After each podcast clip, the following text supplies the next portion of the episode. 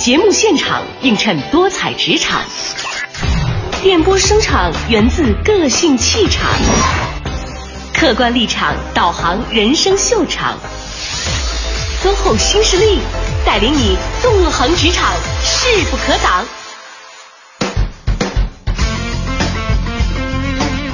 这档带领你纵横职场、势不可挡的节目是 SOHO 新势力，来自中央人民广播电台 u Radio 都市之声 FM 一零点八。各位周一早，我是晶晶，我是王斌。嗯，哎，晶晶啊，你会考虑在闹钟的声音里边选择放一首音乐、放一首歌吗？来做这个闹铃的声音？就是完整的一首歌曲是吧？对，不是平时那种什么叮叮当当那种声音啊。嗯，目前为止我还没有这么尝试过。嗯，那你的嗯。铃声更多的就是那些 MIDI 合成音乐是吧？对，而且会选择比较震撼一点的。震撼，那，你就听久了之后啊，你一一个铃声使用时间有多长？一般？就是用，比如半年换一次，还是一直都是一个铃声？嗯，基本上一直都是一个铃声。嗯，还挺久的，应该不止半年。那你要是在别人那儿听到了类似的声音，当时会有什么生理反应吗？条件反射呀！你知道条件反射不是赶紧起床，而是赶紧把它关了。哦，你就受不得它老响，是不是？哎，我我觉得其实真的每天早上起来，大家可能都有一些条件反射的这个铃声，嗯，可能是一首曲子，可能是比如说手机里默认的一些铃声，嗯啊，我经常说，如果想毁掉一首音乐，你就把它变成早起的铃声，一定能毁掉那个音乐，是吧？因为。这件事儿呢，就让一个美好的事情和一个不那么美好的事情建立联系了。我觉得，其实，在呃职场中，你也会发现，很多人之所以一个工作做的不开心呢，有的时候未必是这个事儿的不想做，可能是这个事儿连接的东西，比如说老板的脸色不好看，对吧？啊，客户比较刁难人，或者同事关系比较难处，所以他每天早上，比如周一早上一想起上班，其实他想到的是。这个东西一旦去上班，一旦开始做自己想做的事情，那些不想做的事情，通通就涌上来了。是，可能最主要的一个原因是薪水太少，不然其他都能忍。哪怕这个受苦也得有点理由，是不是啊？对对。我昨天看到一个研究，这个研究我觉得特别的，怎么说呢？就是这研究做不做，其实结论大家都知道。他的结论就是，发现。生活中那些自愿做的事儿越多的人越幸福。嗯，就如果你生活中大部分事儿是你自己想做的，那你更幸福。那我想这研究看完，大家就觉得很可笑，是吧？就是不做研究，我也知道，我 自愿的时候我会更幸福一点。是。那其实刚才讲到了，不管是闹钟也好，还是上班也好，很多的时候之所以不开心，是因为不自愿。嗯。就是这个事儿吧，你本来可以想做，但是一旦变成比如老板下指令逼着你去做，或者客户要求你去做，感觉不一样了。小想起小时候写作业也是这样。我小的时候写作业倒不是特别典型的一个现象，就是在家的时候，当你成长到一定年龄阶段的时候，家长会培培养你的一些劳动技能嘛，尤其是在家务劳动方面。我体现在我身上最典型的一件事情呢是刷碗，就比如说啊，今天这这餐饭快吃完的时候，其实我非常。主观意愿上非常主动的想要去洗碗，但是呢，偏偏在我还没有开始做这件事情的时候，还没有吃完饭的时候，我爸我妈就说：“今天你洗碗啊。” 然后我瞬间就特别特别不想去干这件事儿了，因为就觉得完全就像刚才那个结论一样哈，就本来是你自己主动要去做的一个事情，你自己也会很愿意，也不会抗拒，然后突然间变成别人对你下的命令。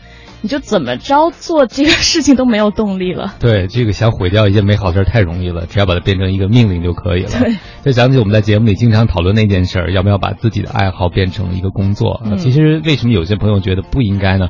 也是涉及到这个成分吧。就是你爱好的时候是自发自愿的，但是你变成职业之后呢？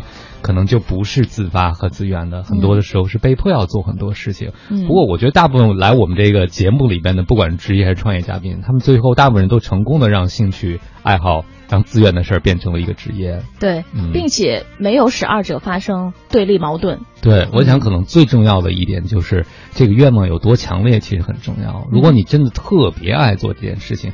就像晶晶刚才讲的啊，受苦也值了，是不是啊？是。那如果你真的是想把它做好，其实任何一件事情里边，总有一些事情是不那么让我们舒服的。嗯，我们就想到在做这件事情的时候，让你特别有成就感，让你特别有满足感的这个部分的时候呢，把这一部分放大，可能自己内心就没有那么纠结和痛苦了。所以在周一的早上，希望大家都找到一些能够让大家撑过这一周的理由啊，不管是这周末要聚餐呢，要旅游啊，或者是可能发点什么奖金，这年终奖。点是快到手了吧？离春节越来越近了。对对对，哎，这是一个特别好的理由啊！离春节越来越近了。你看刚才我们说嘛，不到一个月的时间了，离那个七天长假也越来越近了。对，那我们就把这个非自愿的事儿和自愿的事儿连在一起。好嘞，下面的时间来进入到我们今天的第一个单元，新势力，新资讯。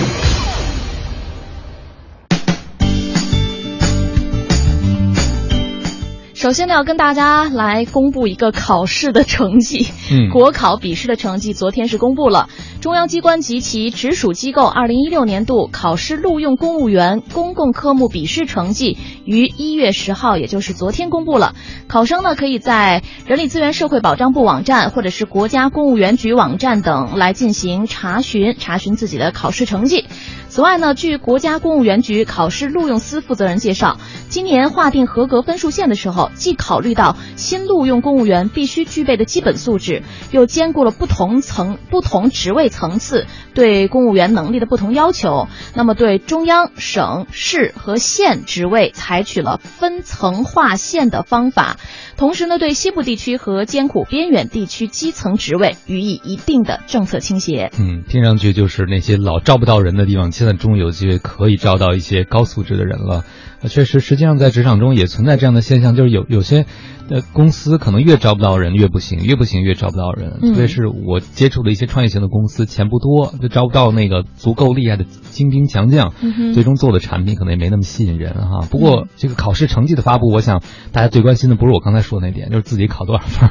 对对对，但是我觉得今年的这个就是分数线是分层划定这样的一个举措，其实还挺人性化的哈。嗯，呃，它包括就比如说越难考的报考人数越多的这些职位，它的那个总分的分数。线设置就是越高的，然后相比较而言呢，比如说可能边边远地区稍条件稍微艰苦一些的地区，一些基层的职位报考的人数没有那么多，那相应的分数线呢也就比较的低一点。此外呢，据介绍，中央公务员主管部门将根据各职位规定的面试比例，按照笔试成绩从高到低的顺序来确定各职位参加面试人员名单，并且面向社会统一公布。嗯，这个说到面试这件事情，可能我们节目又能帮上忙了啊！如果要想面试表现更好一点，应该多听我们节目。没错。上周五的时候呢，我们和大家来分享了一个挺有意思的一个职场调查，是说如果家里呢这个爸爸生的是女儿，对，那么他在职场上有可能比有儿子的这样的爸爸要更顺利一些哈。嗯，你看某人不是生了连有三个闺女之后终于上头条了吗？还有道理吗？我怎么觉得他这是晚了一点呢？那我们今天呢，依然是和大家来分享一个和职场男性有关的很有趣的调查。近几年来，职场男性开始更加的注意仪容仪表了。去年五月份的时候，有一位咨询行业五十二岁的男性员工，为了让自己面部表情更加的柔和，接受了皮下注射药物的整容治疗。去除了逐渐加深的眉间皱纹。治疗之后，他表示自己与客户洽谈时，对方更愿意和他说话，工作进展也变得更加的顺利起来。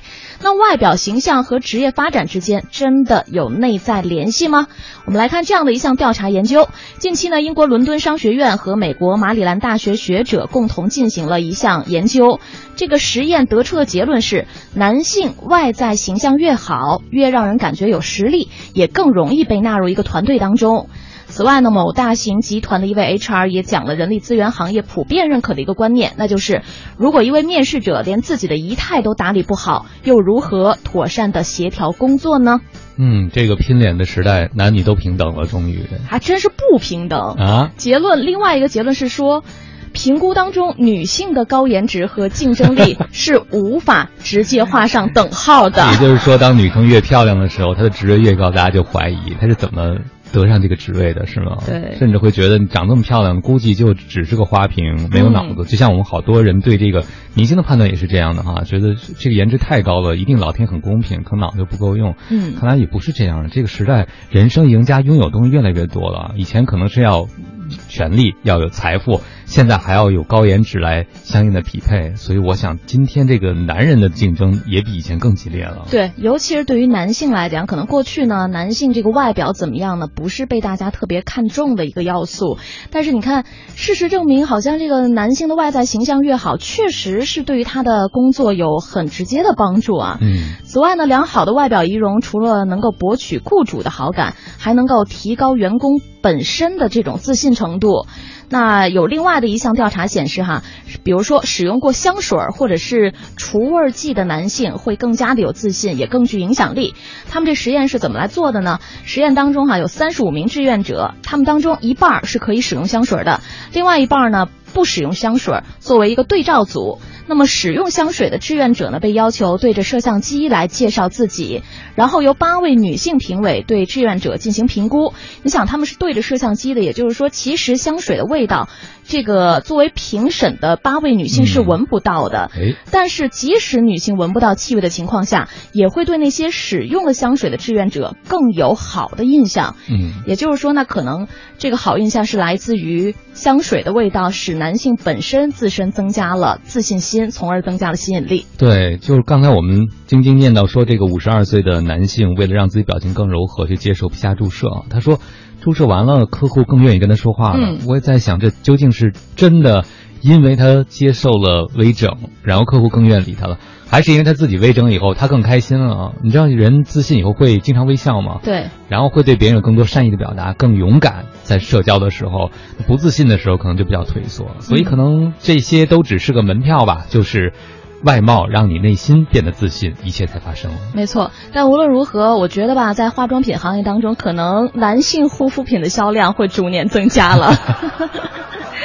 好的，我们今天呢，新势力新资讯和大家分享到的内容就是这些。稍后的时间，我们来聊一个职场话题，和创业团队有关系。那么，创业团团队当中需要什么样的小伙伴呢？稍后的时间详细来聊。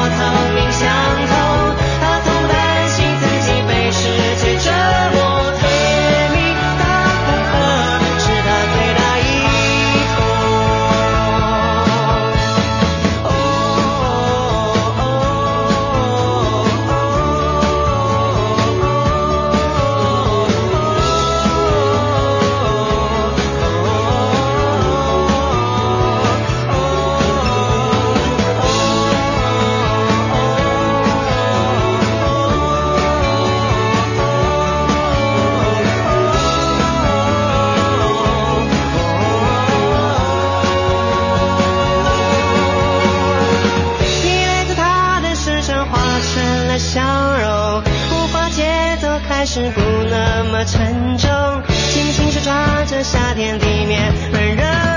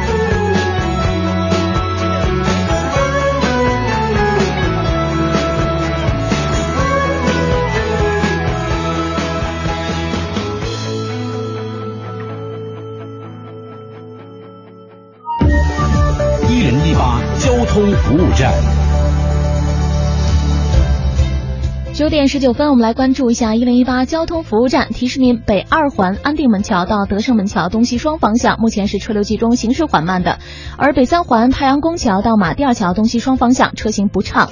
东四环小武基桥到慈云寺桥南向北持续车多，北向南的方向整体交通情况相对较好。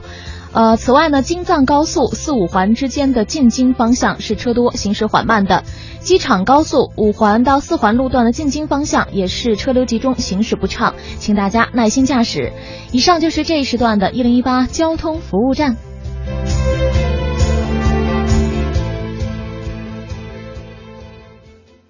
生活在北京就听都市之声，锁定 FM 一零一点八，生活听我的。大家好，我是萧敬腾。这里是 U Radio 都市之声 FM 一零一点八，您现在正在收听的是 SOHO 新势力。不为失败找借口，只给成功找理由。平凡也是力量，奋斗才是格调。SOHO 新势力，工作中一起蜕变。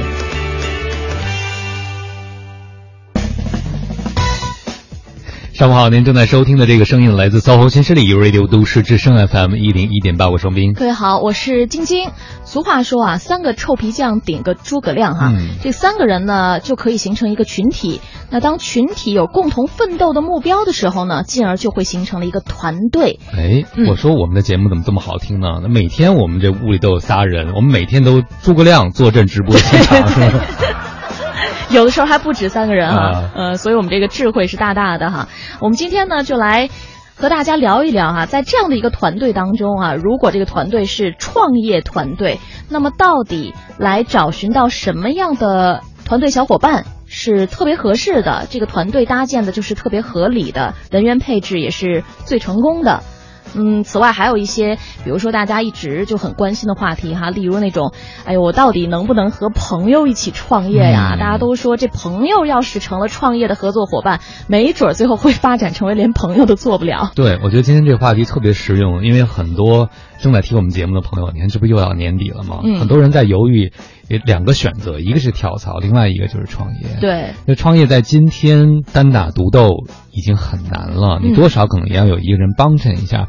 这时候选择谁和你一起去创业就特别重要了，哪怕只有另外一个人呢，是吧？连三个人都不到，那这一个人就更重要了，因为两个人要合起来有足够多的效率，才能顶上一支团队。对，就相当于是你事业上的伙伴和伴侣了哈。嗯，那我们今天请到的这一位是老朋友，资深人力资源。呃，咨询顾问，资深的人力资源咨询顾问薛毅然老师，欢迎薛老师，您好。哎，大家好，又来到节目，很开心啊。嗯，欢迎薛老师。嗯，呃，我前两天碰到一个创业者，他跟我说，他现在这合伙人呢，两个人特般配啊，完美互补型。他用了一个比喻，他说我找的这合伙人呢，比找十个老婆还难啊。有，哎呦，我当时听了替老婆难过，你知道吗？不是他结婚了吗？还没呢。就是啊。你看他老婆还没找到，已经找到合伙人了。事实证明找老婆更难。但是也就是他的这个形容，肯定是他自己亲身经历过之后哈，得出了这样一种感受。嗯，找到一个创业合作的小伙伴，确实挺不容易的哈。因为你看这个夫妻关系，更多的是分享家庭中做决定的权利哈。事业上你们就没有那么多交集的大部分人，但现在你们每天都在一起，去创业可能十几个小时都在工作，大大小小的决定都要商量，这个权利的分享。包括协商机制，可能比夫妻夫妻关系，你说今天吃什么，听谁的问题不大，对不对啊？那在这个创业中，每个人都想实现自己的梦想和选择权，那就挺难的了。是的，所以我们今天啊，就把薛老师请来，和我们好好来聊一聊这个话题哈。我们先来说一说这个，像刚才讲到的，这会儿呢，可能有不少朋友在考虑是跳槽还是创业。嗯，那到底什么样的人他是适合去创业的？嗯。通常来说啊，一般创业的小伙伴都是那种内心比较有激情、比较澎湃的。嗯。然后我经常跟他们讲说，身体好再创业，身体不好千万别创业啊。嗯。因为呃，我们说在创业公司现在叫九九六模式。嗯。那创业公司的老大一定不是九九六模式，他可能每天晚上睡觉可能都已经凌晨了，甚至早晨一早爬起来还有很多事情要去见客户。呃，九九六模式至少一天还休息，就一周还有一天休息啊。创业公司的老大基本上是全年无休状态。所以有九九的意思是啊，九九六是现在从小米传出来的吧？大概就是创业公司早九点上班，晚九点下班，一周工作六天。现在很多创业团队都是这样的一个作息模式。嗯，所以我觉得做创业的人，你除了说哎有激情、内心澎湃、想去成就一番事业，有比较强的这种我们说成就动机哈。呃，还有一点就是身体好，要精力充沛。嗯嗯，要有和你这个不安分的心匹配的身体条件。对，其实有很多时候，我觉得创业真的特别不容易，尤其是在创业初期。嗯，而且还要有比较强的抗压能力，就是身边的人都说这事儿不成，但是你就敢咬着牙往前再努一努。有的时候可能一件事情成与不成，就是在最后的那个时间看谁能坚持，就跟跑马拉松似的。嗯，要能熬啊，要能熬，得得有足够的灯油。那是不是选择创业小伙伴，我们也应该首先挑身体好的？身体好的，看看是不是爱长跑的。先看看牙是吧？哎，这个我们私下以前在聊天的时候啊，是开半开玩笑的状态说过。说现在好多创业团队的员工都是九零后嘛，嗯啊，思维特别活跃，人也特别活跃，所以这老板呢，一个是得经得起折腾，心理承受能力得好，二一个就是觉得少，对，真是这样的。哎，我认识一个老大，他是有一个什么特点啊？比如说我们出去办事儿，可能就在这个出租车上十分钟。他就能打个盹儿，嗯，我经常开玩笑说他是那叫天线宝宝，就不知道什么时候就 哎通上电了，十分钟之后我们都下车了，他精力又充沛起来，嗯，就是我很佩服这样的人，我不知道他们内在装着一个什么样的操作系统啊，嗯，但是跟普通人好像是不太一样，嗯。嗯，所以其实薛老师提醒大家一件特别客观的事儿，这个。身体条件，实际上你现在就可以衡量一下啊，他基本不用去试探，你自己身体好不好，你自己知道的。是的，这是一个硬件。嗯嗯嗯。此外呢，刚才提到了成就动机，还有抗压能力。对，这个也是你需要，如果真的要迈出创业这一步的时候，来考量一下自己是不是具备这样的能力和素质哈。对我们通常说的这种成就动机，它有的时候真的未必是说要挣多少钱，嗯，它就是我非要把这事儿干成，就是可能很多人都觉得，哎呀，这个事儿太无聊了，你别干了。但是有些人可能就是咬着牙愿意去干，他有的时候很多是证明自己，就是一般创业的人，你能够看到他稍微有点偏执啊。我们说只有偏执狂才能成功，嗯，但是的确是会比较特殊，就是几乎我们见到的创业的小伙伴，在普通人眼里看都稍微有点。有点病哈，有点执拗，对，有点执拗，打着引号的病哈。但是其实是他们内心的这种成就动机，他们不会人云亦云，一定是想说，我一定要成为什么什么样的一个人。嗯，这个成就动机就包括了要自愿的吃苦了，是吧？像晶晶刚才讲的，就是自愿的吃苦，可能也是这一些人特别的地方，哪怕没有苦，还要找苦来吃。所以我有一个朋友创业，他就说他一定是活腻了才创业。可是他说他自己啊，就是他创业之后越来越觉，但是他不能够放放弃。嗯，对，所以还还有很多创业公司的老大，基本上早晨一睁眼就开始工作，然后到晚上八点的时候，他跟你说他刚吃上今天的第一顿饭。嗯，就是当然我说的也是一些极端的状态哈，但是我想用这些来跟大家讲，就是创业的确是一件比较辛苦的事情，要比打工辛苦的多。嗯，但这个过程中他享受这个辛苦，因为他喜欢。我选择，我喜欢，我喜欢，我选择，就是这样。哎，我觉得听完薛老这话，我们节目刚开始，大家可能已经对现在的工作又产生好感了，是不是？还老老实实待是吗？对，至少一般情况下一周还是能休两天的。那此外呢，这个初期的一些创业团队要开始搭建的时候，哈，一般我们今天这个话题就聊到嘛，需要找一个自己的合作伙伴，这样对自己也也是一个帮衬，而且可能一个人的力量毕竟有限，你擅长的领域呢也是有限的，找到一个合适的和你能够一起互相。取长补短的这样的一个伙伴的话，对于创业团队是否能够成功，可能是起到了一个特别特别重要的基石的打基础的一个作用哈。对，是这样的。嗯，呃，一般来说，我现在呃见到的一些创业公司的老大哈，就是初始合伙人，他们实际上都有几个特点。第一个特点就是叫互补。嗯嗯。比如说任何一个人，比如说我这个人可能做商务特别强，我谈客户的能力特别强，但是可能有很多事情除了谈客户，后期还要有研发。还要有生产，还要有交付等等全套，包括后期的运营。但是可能我更呃擅长在前面冲锋打仗，但是后面可能我要找一个人来帮我把这些事情全落实下来，这是一种互补。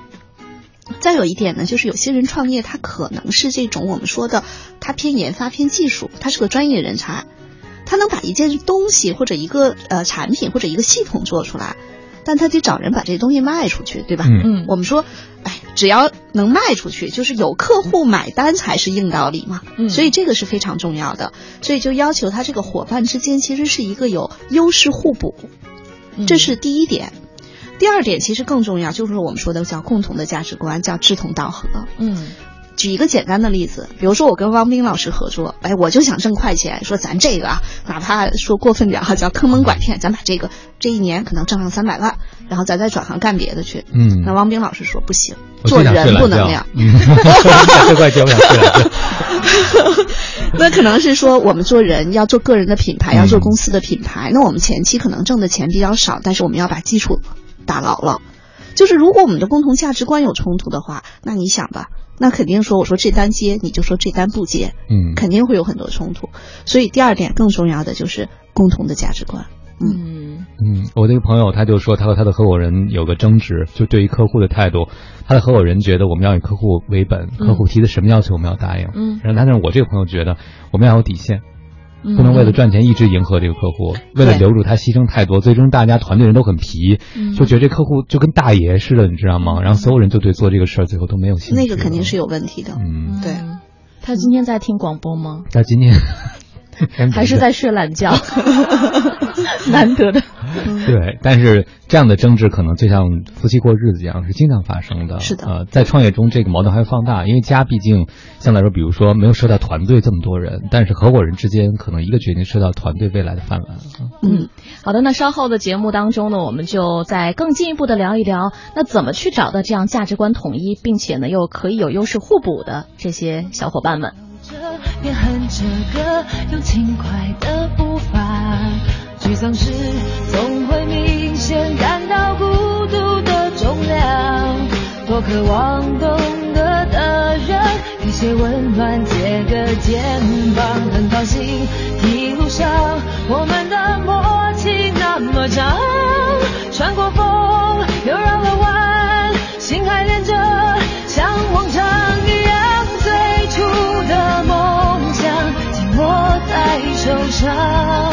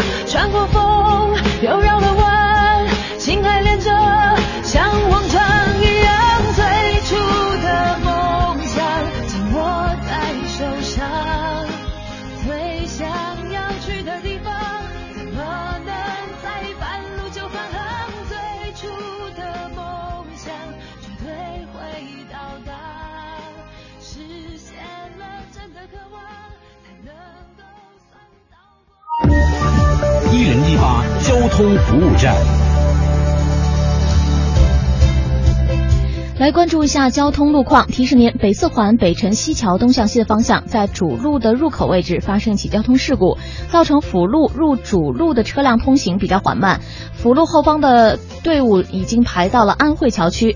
此外，东北五环外环的方向车流集中，建议大家呢提前绕行一下周边的联络线。蔡慧营南路南向北的方向车多，您可以绕行的是开阳路、菜市口大街，而西直门北大街的进京方向也是持续车多的路段。东部城区姚家园路的东向西、朝阳公园南路的东向西方向车多拥堵，请大家耐心驾驶。以上就是这一时段的“一零一八”交通服务站。一零一八气象服务站。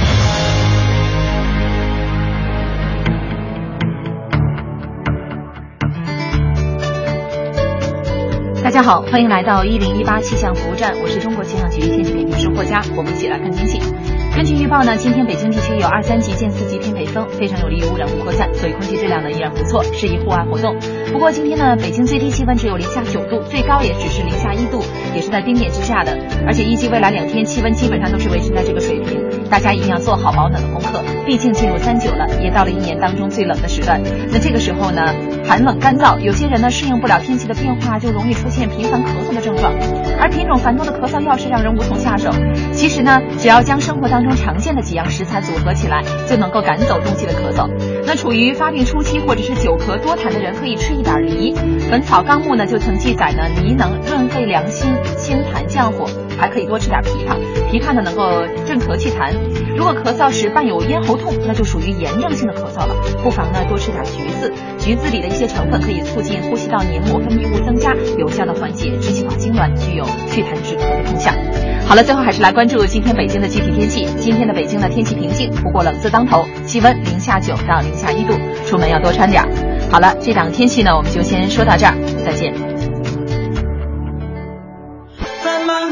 忙的都市需要音乐陪伴着十里长街，平凡的生活，听听我的广播，每天有很多颜色。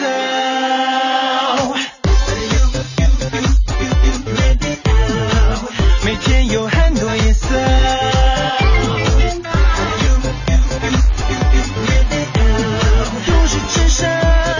生活听我的 FM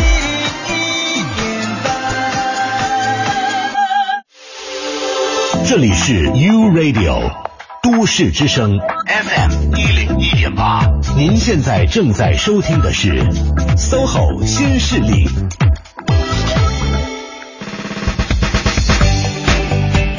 是的，您收听到的这个声音呢，是来自中央人民广播电台 u Radio 都市之声 FM 一零一点八 SOHO 新势力。大家好，我是晶晶，我是王斌。我们今天的这一位做客嘉宾是资深的人力资源咨询顾问薛毅然老师，您好。哎，大家好。嗯，薛老师今天做客直播间呢，主要和我们来讲一讲啊，怎么样找到。特别志同道合的创业团队的小伙伴哈，嗯，刚才讲到了是需要优势互补，并且呢有一个特别重要的就是价值观得统一，嗯，得志同道合。对，嗯。说到这儿，说到这儿呢，我想很多朋友都想问了啊，就怎么知道这个人和自己的三观是一致的？嗯，其实，在恋爱中，很多人也想知道这人和我三观一样不一样，但就不知道通过什么样的问题或者什么样的方式，可以更多的确认这一点。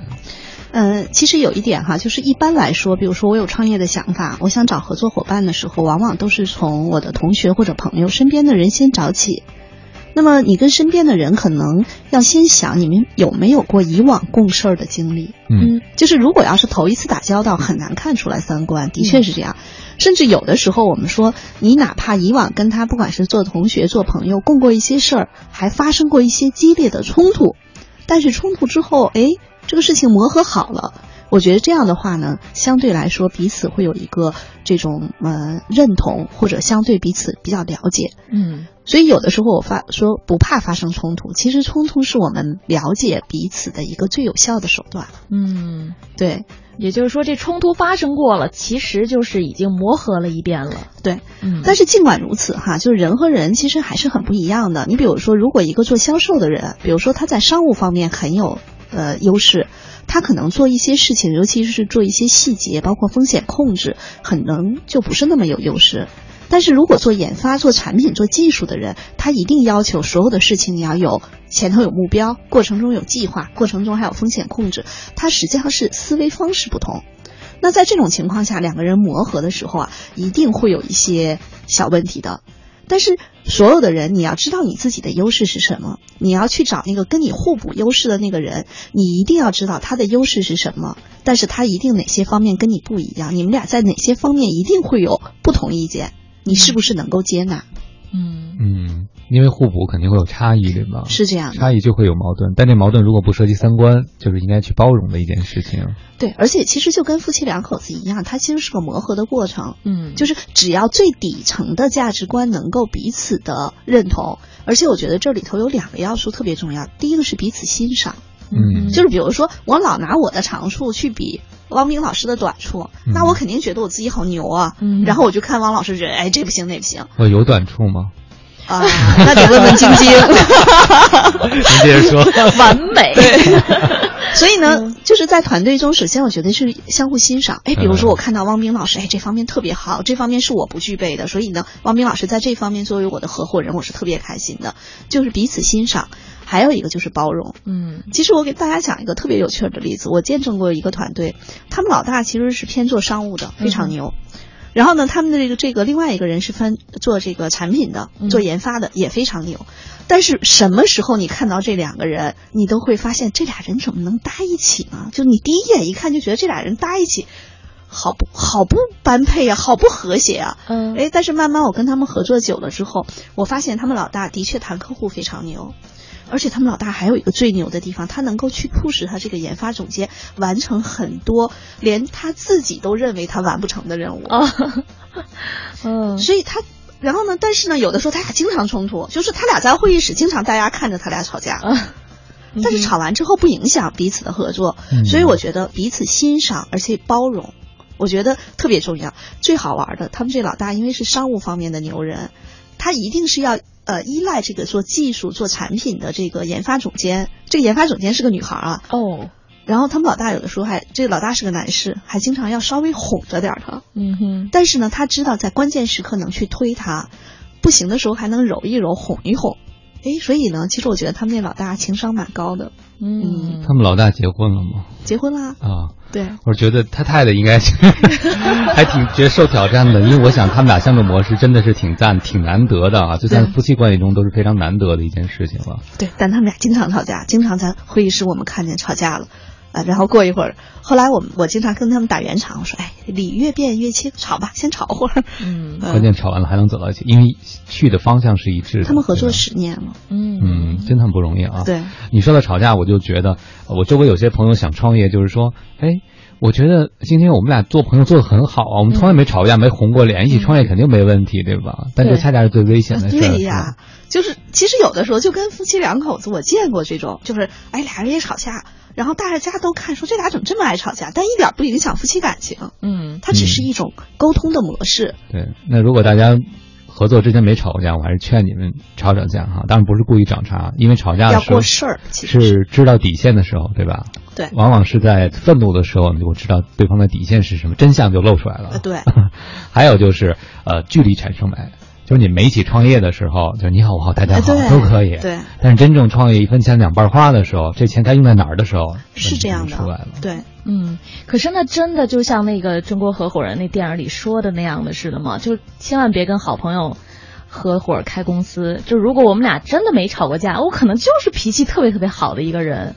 嗯，我也见证过这样的。嗯嗯，实际上他们俩是大学同学。嗯，然后呢，其中两个女士，其中有一位女士，她是为主嘛，她是特别强势的。嗯哼，他们在一起，其实到后来就已经变成了很不舒服的一种状态。嗯，因为她另外一个女生，实际上她是那种比较温和的，就你说什么我能去很好的执行。嗯，她为什么就是他们的这个老大为什么选择她这个女同学，也是因为，啊，就是我说什么她做什么。嗯，就在朋友中也有这样的，嗯对吧？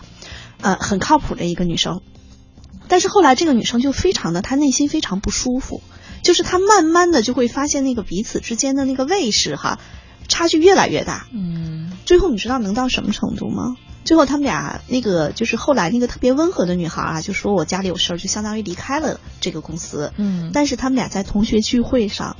从来不同时出现。嗯，就真的影响到彼此之间的友谊他俩没有撕破脸，但是呢，为什么不同时出现啊？就是他们俩已经形成了个惯性。比如说，这个特别强势的女生，如果他们在同学聚会的时候，她也会说：“哎，你把那什么给我拿过来。”因为在公司里就这样。嗯。但是在同学中，那个感受是很不好的。对。但是实际上，他们那个就是这个比较强势的这个女生，到最后都不知道为什么。嗯。因为他们关系，因为私交并没有吵，并没有说开，没有说开，他只是找了个理由离开了。嗯嗯，特别是在，比如两个人在公司占的股份不平衡的时候，一个占多数是大股东，一个小股东，这就破坏了你们之间平等的同学或者朋友关系。是的，那个时候你们是个平等商量的，但是这一旦有大股东、小股东，那就可能会出现一个人更像老板。对，一定必须有一个人更像，因为要拿主意，对吧？对，嗯。好的，嗯，这一趴呢了解到了哈，就是我们先讨论了一下，在一个创业型的团队当中哈，需要找到什么样的人是特别理想的，并且呢，可能吵吵更健康哈，是这样的。对，这个可能跟我们之前的一些想象还不太一样。九点四十五分的时候呢，我们稍作休息，先来关注一下此刻路面上的交通情况，稍后回来。一零一八交通服务站。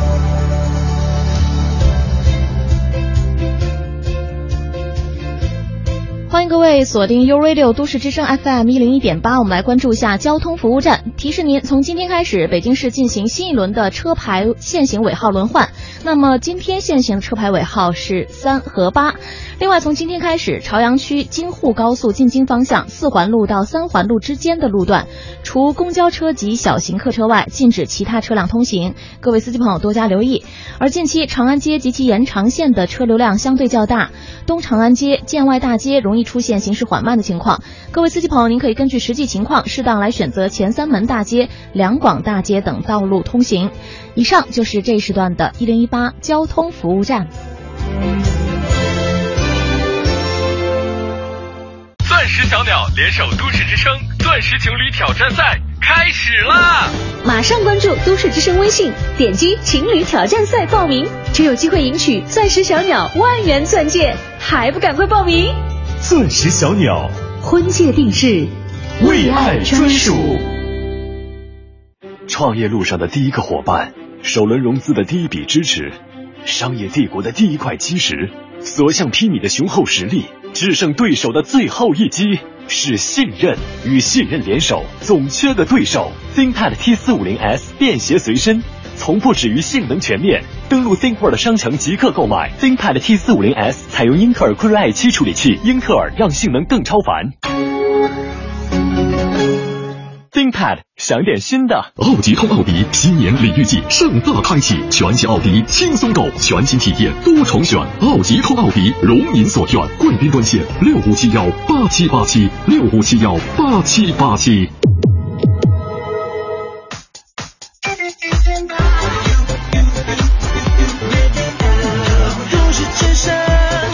生活听我的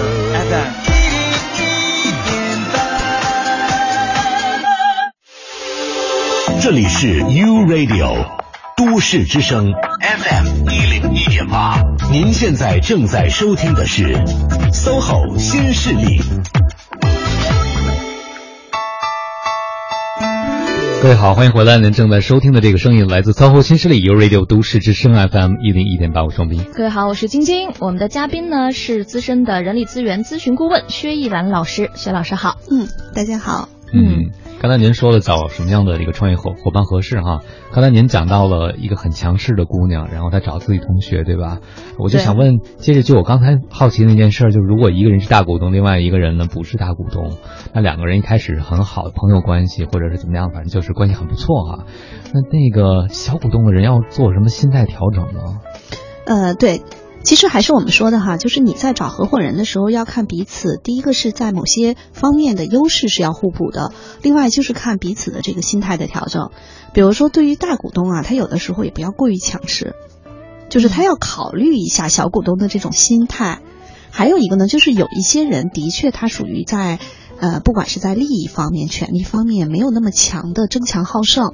所以有一些小股东，就小股东也要有小股东的心态，就是当你看到大股东能把我们的事业平台越做越好的时候，你其实完全可以支持他，去支撑他做一个更好的平台，你何乐而不为呢？所以最怕是两只老虎在一个团队里头。嗯，就是如果呃，就是我们说 DISC 的测评里头有老虎、考拉、猫头鹰、孔雀，还有变色龙五种哈。如果一般来说，创业公司的老大百分之九十九都是个老虎特点的。嗯，就是老虎特点的人，他是会有非常强的这种呃中长期的目标，而且为了达到自己的目标，他可以呃始终如一的这种特别的投入的去做事情，比较强势。这种老虎风格的人，有的时候在团队中会让大家不舒服。嗯，但是他本身其实可能又特别，就是特别善良，对大家也特别好。他只是那种在外显的风格上非常强势。那如果要是一个团队里有两两只老虎，其中另外一只老虎是小股东，那肯定到时候得掰了。嗯，但是如果一只是老虎，一只是比如说我们说的猫头鹰，猫头鹰其实是偏这种技术型的，做事情比较讲究流程，比较精准。那这个时候，实际上它是叫双方磨合的。比如说，小股东他可能是偏技术或者交付实现这个环节的，大股东他一定要关注，哎，这个小股东的，比如说情绪走低的时候，就像我们说，他有的时候也要适当的去关注一下。其实像我刚才举的那两个女生，本身她们那个老大应该是老虎风格的，嗯，后面那个女生的确是偏考拉和猫头鹰风格的，按道理来说应该是个完美组合，嗯。但事实上，他俩为什么后来你看到最后都没有弄掰，然后但是分了，其实就是因为他们老大太忽略这个呃小股东的那种感受了。所以我觉得，一个是在初期要找到一个合适的组合，后期的磨合更重要。嗯，为什么想起问这问题？我就觉得刚才我们更多的是想，如果你是只老虎，你该怎么凑齐你的团队，对吧？他很多人创业是被卷进去的。就比如说我，哎，你想创业是吗？我正好也想跳槽，那我就跟你干吧。这个听上去跟你干挺简单的，但真正做起来就涉及到刚才依然老师所讲的，呃，你能不能在老虎做决定的时候愿意去执行这个决定，对不对？这个心态调整就很重要了。对。嗯，所以我们在真的组一个创业团队之前，是不是应该先去做一个那样的测试，来判定一下大家的行事作风是什么类型，属于什么风格的？就是我们有没有一些具体的衡量标准，来测评一下这个团队当中的角色搭建的是否合理呢？呃，有很多这样的测评工具，比较多的就像我刚才说的 DISC，它实际上是用这五种动物嘛，还有贝尔宾的团队角色认知，它也会有几种。嗯，但是我其实会更觉得啊，就是前期，比如说我们彼此认知清楚了，在前期组建团队的时候，知道每个人的优势，但是后期的磨合特别重要。甚至我还见过这样的人，就是他在工作情境中可能偏这种猫头鹰和考拉，嗯，但是他在家里可能是老虎。哦，就是每个人在不同的情境中跟不同的人在一起，他的风格其实是会有一些变化的。真就说我呢。真 的那个他在听广播，对，那个他在听广播吗？因为我之前就是没做过那个特别完整版的，但是就是做过相对简单一一点的，就是测出来我确实是偏，呃，考拉和猫头鹰的这个这个类型，但是我真的觉得我在家是老虎型的，对，会有这样的一些，就是我们在不同情境下，他可能表现是不一样的。呃，我曾经遇到过一个客户，他们老大是特别。典型的老虎，然后他的那个合伙人实际上是猫头鹰，就是有很多我在这边为他们做一些辅导的时候，其中有大量的时间和那个精力都会放在和他们俩一起开会。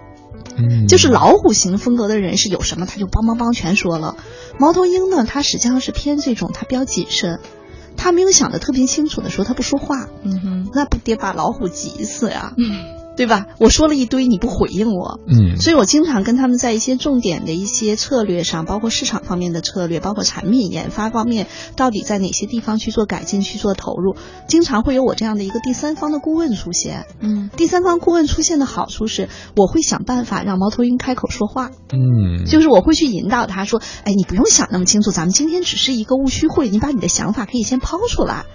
然后，当这个老虎，比如说特别强势的，非要把他的观点强压在别人身上的时候，我可能会控制一下他，说：“哎，这个问题你先放一放，你等一等，我们先先听一听那个其他人的意见，就是他会有一些方式和方法去干预这样的一些合作。嗯，但是往往实际上如果没有这样的一个第三方的角色在场的话，那很有可能你可以想象到的场景就是这老虎哇哇哇说了一堆，然后猫头鹰不说话，但是心里头实际上不知道吐槽了多少东西了，心里再画个圈圈诅咒。对，嗯嗯。薛老师这刚才说自己觉得特别像那个在咨询的时候那个夫妻治疗是吧？两个人坐在一个诊室里，我们看好多欧美的影视剧里也有。对。就为什么两个人平时就没法说话，必须得有第三个人在场呢？可能就像薛老师刚才讲的，他们那种既有的沟通模式，可能会让呃一个人想表达，另一人不想表达，或者两个人就都不想表达了。不过您刚才讲磨合，一个最重要的。特点就是找到一个都能说话和沟通的方式。对，所以我老说磨合，后期的磨合和这种大家在一起慢慢去配合更重要。当然前期啊，我就说我还说遇到过一个，他们俩是做这个类似于品牌咨询的公司。嗯，呃，有一个女孩是从公关公司出来的，还有一个从甲方出来的，都很强势。而且他们原来实际上是这种甲乙方关系合作的非常好。后来说，哎，那咱们俩合作一个公司吧，肯定能做的特别好。我有甲方的背景，你有公关公司的背景，一拍即合。两个女生也是，然后他们合作在一起的时候呢，呃，大概一年之后就发生了很多激烈的冲突。其实主要集中在哪些地方呢？一个是在团队的组合，比如说从甲方出来的人，他会希望我们的团队要强大一些；从乙方出来的说，我们现在其实利润率不高的时候，我们其实团队规模不要去扩。嗯，所以他俩经常是在这些呃，比如说团队的组合，包括给客户的报价方面，包括对外的统一的这种品牌的声音等等这些方面都有冲突。一年之后，两个人掰了，现在成陌生人了。嗯，是不是可以这么理解？一个来自甲方是富家小姐，另外一个乙方是小家碧玉，两个人在一起过日子就没法过了。是这样的，真是王冰老师这比喻太好了。嗯，其实也没有谁对谁错，没有谁对谁错。对，嗯，好嘞，那我们在十点钟之后的节目当中呢，会继续和大家来探讨这样的一个话题：创业团队到底需要什么样的小伙伴？不要走开，持续锁定 u Radio 都市之声 FM 一零一点八，锁定我们的 SOHO 新势力。一路上自由自在。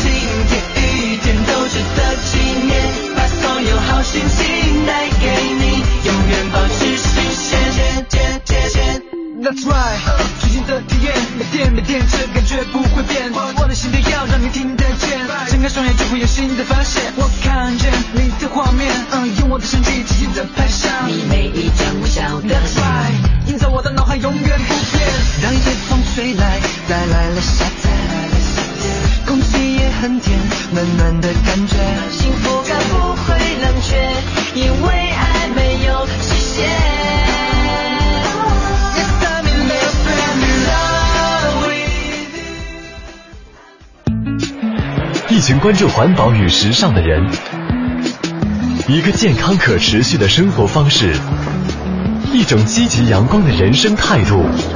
一零一八都市乐活族。Hello，大家好，我是卓文萱。北京的冬天特别干燥，我外出的时候呢，都会随身带着一个保温杯，随时喝一点热水，补充水分。这样不仅能保证健康的饮水习惯，更能身体力行的践行环保的理念哦。生产瓶装水消耗的能源要比生产等量的自来水高出一万倍耶！除了消耗大量的资源，一饮而尽后。千年不腐的塑胶瓶，更加剧了对生态环境的危害哦。低碳生活，让我们从小事做起，从自带水杯做起吧。都市乐活族，绿色新主张，尽在 U Radio 都市之声。首付二十五万起，三年贷款十六万利息全补贴，再送四万首年全险，老客户推荐更回馈一万维修券。即日起至十二月三十一日，玛莎拉蒂金宝街展厅购置总裁 V 六就是如此。详情四零零幺五六五八八八。爱蹦极，爱滑雪，爱攀岩，爱追逐阳光去旅行。旅行是探索，猎奇未知，挑战极限。哎，把垃圾都收好，我们出发。一起看海洋、看天空，一起乘风破浪，用照片留住美好瞬间。旅行是享受，结伴而行，体会幸福。你好，能给我们拍张照片吗？Thank you。无论是去博物馆，还是看斗牛表演，在旅行中都可以体会人生的意义。旅行是收获，是学习知识，是分享。嘘，这里不能用照相机。我们爱生活，留住美好的回忆；我们爱旅行，留下文明的身影。讲文明树新风公益广告。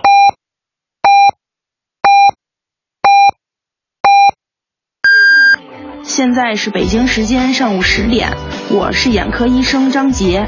整天对着电视、电脑的我们，一定要注意，每半小时站起来活动一下，眺望远方，让眼睛和身体都放松。中央人民广播电台，U Radio，U Radio，都市之声，FM 一零一点八。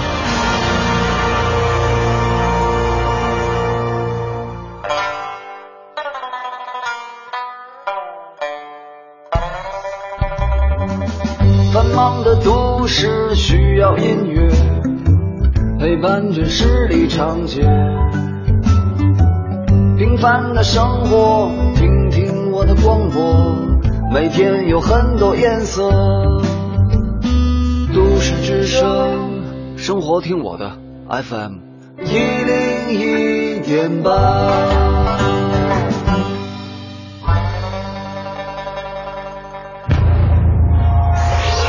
一零一八都市大头条，热点焦点和亮点，关注都市大头条。国家食品药品监督管理总局近日发布《食用农产品市场销售质量安全监督管理办法》，并将于三月一号开始实行。这一办法规定了哪些内容？哪些农产品将不得进入农贸市场？下面的时间，我们来连线一下都市之声的记者浩飞，了解详情。你好，浩飞。你好，晶晶。根据办法，农贸市场开办者应当建立食用农产品检查制度，对销售者的销售环境和条件以及食用农产品的质量安全状况进行检查。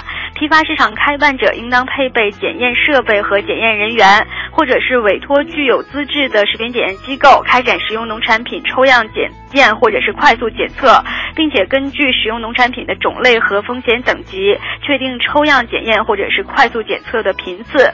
那么值得一提的是，与屠宰场、食用农产品种植养殖基地签订协议的批发市场开办者，应当对屠宰场和食用农产品种植养殖基地进行实地考察。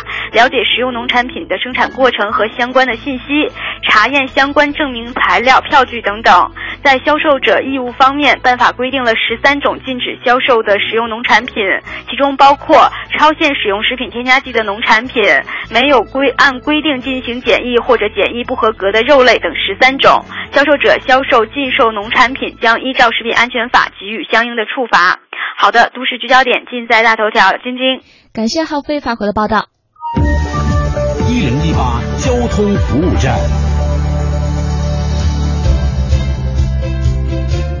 十点零二分，我们来关注一下一零一八交通服务站。提示您，目前呢，北四环望京桥以西西向东的方向有一起交通事故发生，请后车司机一定要注意小心的避让。另外，西部城区的西二环蔡胡营桥到阜成门桥南向北方向持续车多，西三环。六里桥到航天桥的南向北也是车流集中，行驶缓慢；而东四环小武基桥到朝阳公园桥南向北方向车行不畅。京承高速四五环之间进出京双方向，目前看到也是车多，行驶缓慢的路段，请大家呢一定要耐心驾驶，按序通行。以上是这一时段的一零一八交通服务站，祝各位出行平安，一路有份好心情。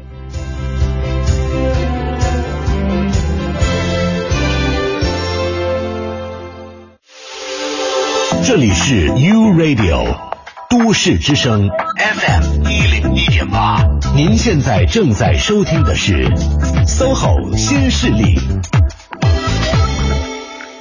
节目现场映衬多彩职场，电波声场源自个性气场，客观立场，导航人生秀场。SOHO 新势力带领你纵横职场，势不可挡。带领你纵横职场势不可挡的这档节目是 SOHO 新势力，来自中央人民广播电台 u Radio 都市之声 FM 一零一点八。大家好，我是晶晶，我是王斌，也欢迎一下我们今天的这位做客嘉宾，资深的人力资源咨询顾问薛毅然老师。薛老师好，嗯，大家好，欢迎薛老师。嗯，我们今天来聊的是在这个创业团队当中呢，需要什么样的小伙伴？所以这个小伙伴可能不仅局限于合伙人这样的一个级别和层面哈，还会包括员工这个层面。对，嗯嗯。所以接下来我们不妨就聊一聊，我们怎么找到适合自己创业团队风格的这样的员工呢？嗯，先讲一个故事吧。这也是我一个特别好的朋友。嗯，他创业之后呢，他就从他原来的公司哈挖了一个朋友一块儿来。其实他们还还不是原来的公司，应该叫原来的合作公司挖了一个人。他原来在合作的过程觉得这个人哎非常有条理，做事情呢这个底线也很好，就不像有些公司有一些人哈，可能在这个职场上如果底线不好，也没有人来挖你哈。所以呢，就觉得各方面应该是很不错的。然后呢，呃，挖过来了。挖过来之后呢，在初期两个人合作还算比较愉快。但是后来有一个什么样的一个事情呢？就是当时他们在说到整个组织架构的设计上面，因为我们知道哈，创业的公司可能最开始就三五个人，然后慢慢变成十几个人、二十几个人，然后呢，这个人呢就建议他，比如说从这个部门的设置上啊、职位上啊，就搞得那个特别的复杂，给他画了一张图。然后这老大一看就有点晕，说：“哟，这事儿怎么弄啊？这按这编制一下就得四十多人开外了。嗯，我现在整个的业务量哈，包括这个利润的规模，可能养二十个人还是 OK 的。到四十人，我到哪儿去增加？就是我的业务和利润怎么去翻番？他觉得特别难。然后他就跟他这个挖过来的朋友一块儿聊，说：哎，这个事情我们看能怎么样去调整？然后这个人说不行，在我们公司这些都是必不可少的。然后就开始给他做思想工作，叫麻雀虽小，五脏俱全。嗯。然后他就觉得，哎呀，好难啊！嗯，这是他们俩出现的第一个冲突。他说：“哎，这事儿咱先放一放。”嗯哼。然后第二件事情呢，就是当时是他们原来是想进军一个新的行业，然后他们进去谈了几轮之后，发现这事儿不行，说那就咱们再换一下。然后呢，这个人跟他讲说：“呃，你每天总是换来换去，我这个工作没法配合你。”那其实我后来跟他分析，我说这有两个问题，就是你从大公司挖一些到你创业公司来的人，其实他的思维模式和行为模式可能并不匹配。嗯，第一个是在大公司，所有的事情有制度、有流程，所有的组织架构都是比较完善的，每个人该干什么都是在一个流程上给你规划好了的。尤其是这种比较成熟的、稳健的大公司，我说在创业公司不就是跟盲打一样吗？就是你知道目标在前方，你就举个枪嘣嘣嘣射击。其实真正的目标在哪儿？不都是这种盲打出来的吗？嗯，要试，要去试。但是大公司的人，他们对于这种变化或者说朝令夕改，他会觉得这是一个不正常的状态。嗯，但是在创业公司，没有那么清晰的目标。哎，对，这种没谱实际上是个正常状态。嗯，所以当时我就说，我说你在招人的时候，尤其从大公司去挖一些管理岗的时候，你一定要慎重。很有可能他的思维模式和行为模式跟你特别的不搭调。嗯，我觉得这是一个先讲的一个故事哈。那到底什么样的人适合创业公司呢？还是那句话，身体要好，员工也得身体好，对，身体点，对，身体要好。就我们说的身体好，不是就精力充沛，对，就筋折腾。嗯，很多创业公司的人都是，哎，我今天一早飞到上海了，然后我可能晚上再去广州，哎，然后可能明天就他是这种非常忙碌的一个状态，所以要精力充沛，筋折腾。还有一个呢，就是我们说的他的内在的动力要很强，就他愿意去做这些不一样的事情。他对于可能在比如说我们说在盲打阶段会有很多无用功，今天你跑去了，哎没成，明天再跑去，但他得喜欢这样的事情，所以呢，他的那个内在动力要比较强，他不计较。还要，因为在创业公司，他不可能是说，哎，王明你干这个，薛然我干这个，咱都分得很清楚。很有可能王明说，今天说薛然你把这事儿给我弄了，好像没问题。就人不能计较。他愿意去承载一些更丰富化、更多样化的事情。再有一点呢，就是我们说的要一专多能。一专多能，这个实际上我为什么最后说，我觉得它是最重要的。嗯，就是创业公司的小伙伴每个都得顶上个儿，他必须在某个方面，比如说你是做前端开发的，我是做后端测试的，我是做运营的，可能呃晶晶可能是做这个，比如说产品管理的。嗯哼，那我们可能每个人都有一专。但是可能今天晶晶有事儿，他这活儿我也能干。嗯，就创业公司的小伙伴会有很强的这种叫一专多能，他能去补位。因为他人少，没办法也是。嗯，比如财务部缺人，让我去帮着数钱，这事儿 可以没问题。数到手抽筋，满足一下平时满足不了的兴趣爱好。确实，这个创业因为经常是突发事件，很多意外的情况，甚至很多项目需要的人是暂时没有办法、没有钱去招的，也不可能一下招到。嗯，那就需要你能顶上一支队伍，是吧？只要每个人都这样。但是你看刚才讲到一点，就态度上了，这人得自愿去接受挑战。呃，对。就是自愿受苦这件事 也是个基本条件啊。对，是他喜欢折腾。就是创业的小伙伴内心里都有一个不安分的心。对，我觉得必须得这样，因为他们有可能挣的还不是特别的多，嗯，但是还要会很多很多的技能，还得一专多能，然后工作时间又很长，休息时间又很短。你说他要不是因为有一颗不安分的内心，怎么能受得了这样的一个强度啊？嗯，现在明白，创业团队老板爱折腾，然后员工也爱折腾，这一群人都爱折腾，是吧？对，所以能折腾出来事儿。对，但是最好别互相折腾。哎，这个话题一会儿我们可以聊一聊。互相折腾，有的时候它也是增强团队动力系统的一个有效的方式，但是不是那种人际上的互相折腾。哦，嗯。挺有趣哈，主要我们也没有在这种创业型的团队当中工作过哈，所以我觉得今天呢可以了解一下，因为现在很多朋友确实都有开始有这种打算，要自己来成立一个小型的初期的一个创业团队了，开始要进军这个自己内心的这个事业上的一个一个方向哈。对，特别是很多年轻的朋友，因为现在鼓励大家都去创业嘛，他可能自己没有办法创业，但他可能会在第一份工作选择一个创业性的团队。对啊，您觉得就是特别年轻的小朋友，可能对创业有很多梦想，嗯，觉得好棒啊，能够参与到一个创业的事情中。他们要做好什么心理准备呢？如果他们要成为这个创业团队的一员，如果他没有职场经历啊，就去一个创业团队。嗯呃，首先第一个他会发现。嗯，很乱，很乱。对，创业公司它不会像大公司。你比如说，在大公司里头，你进来之后，你会有一个部门，你会有一个部门的负责人。嗯，可能你刚入职的时候，还有一个人会带着你，告诉你你今天干嘛干嘛，都给你把这工作任务安排的很细。到创业公司的时候，你看大家都忙着，然后你无可适从。今天这个人说：“哎，小李，你把这事儿弄一下。”明天那人说：“哎，小李，你去趟哪儿？”然后你会觉得，哎，我这是干嘛呢？别人要问我工作是什么，我跟人本怎么说啊？嗯，就他会觉得很迷茫，这是第一个。第二个呢，他会觉得在创业公司里头，他会稍微，如果是那种比较谨慎的人，他会觉得没有安全感。嗯，因为有很多在创业团队里头，大家可能也会去讨论一些，比如说，哎，我今天谈客户失败了，哎，我们今天这事儿又没推进成，哎，我们这个系统又有 bug，然后可能又有客户投诉了。其实这对于创业公司是正常的。就在创业公司，他都是他是在跟什么跑呢？他在跟自己的失误在做赛跑。嗯，就比如说我系统不完善，我先上线了，然后过程中有问题，我在不停的迭代。这是现在很多互联网公司创业，尤其是在技术这一端、产品这一端，都是这个思路。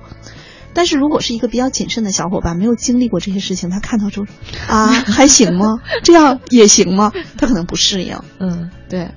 可能会就是对于刚毕业的学生一开始会觉得不太适应，再有一个就是我们说那种游击队的模式，对他的这种呃在职场中的一些最基本的训练，比如说说话都是网络语言，嗯，有很多在创业公司工作一段时间，他再到这种比较正规的公司，他也挺难受的。就人家可能都是那种成绩要汇报，你不能越级，和所有的事情都是要在 O A 上去签报，嗯，就完全是不同的那种工作模式。嗯，但是在这个创业团队的收获就是可以接触到你平时在一个大船上接触不到的事儿。大船得从擦地板开始啊，在这个小船上你什么都得干。对，那你你可能是个八爪鱼嘛，嗯，也有可能成长的特别快哈。对，但也有一个问题，就是如果你一开始一毕业就在一个小公司里面，可能有很多东西，其实它那个里头是有一些有一些坑，就是有一些东西你可能没有具备某些能力，但是你已经成长很快了。有可能这个时候你要去一些比较规范的大公司，你可能也会栽一些跟头，要再补一些课。嗯，那，就比如说，可能创业的团队中的合伙人，他们是从大船上下来的，他们知道如何开大船，然后他们可以乱，但他们乱中有序。对，你就没有见过大船，你也没开过，你一开始就跟人乱，是吧？当然也能成，最后可能就是走的野路子。呃，对对对，会有这个问题。嗯，好，各有利弊哈。那我们怎么样确定一个人是否来适合这样的一个创业团队呢？就怎么去判断他呢？挑人的时候。嗯，在挑人的时候，其实我刚才讲到了，第一个是这个人他一定是内心他有这种驱动力的，嗯，就他愿意去接纳不确定性。你比如说，比如说我是一个特别靠谱的人，我特别喜欢所有的事情都给我安排好了，我按部就班把事儿做好。嗯，OK，那你最好去一些比较成熟的企业。但是可能对我来说，哎，你跟我说一新事儿，我眼睛就冒光。这样的人，他可能在创业团队中他会更合适，因为他内心里头会去拥抱这些不确定性，他对于一些新鲜的事情会非常感兴趣。但是同时，一旦他做事儿的时候，他又必须是一个靠谱的人，因为在大公司很多事情是按规章制度流程来约束我们的工作行为的。所有的工作任务也都是都分得很细。最近我在看一本书，叫《万达工作法》。嗯，这个万达工作法，我看完之后，我觉得哦，真的是挺牛的，所有的东西都写在表单里头，非常详细。但是在创业公司不是这样的，这事儿王明你去做吧，王明就去了。没有人是告诉你一二三四五六七这七个步骤怎么做，完成实现是什么样。这个时候就要求创业公司的最开始招到的人，他不仅要愿意去拥抱不确定性，而且他一旦做事儿的时候是非常有条理、非常靠谱的。嗯，当然这样的人其实招起来不容易。是啊，这就是个悖论了哈。都没有钱还要招到能够拥抱不确定、还能够做事靠谱的人，那可能更重要的靠您说的另外一个吸引力，就是愿景的吸引力，是吧？对，嗯。嗯，好的，我们看一下时间哈，来到十点十五分了，我们稍作休息，来听一支歌曲。这支歌呢，其实也能够让人充满动力哈，叫做《由我们主宰》。期待一场球赛，期待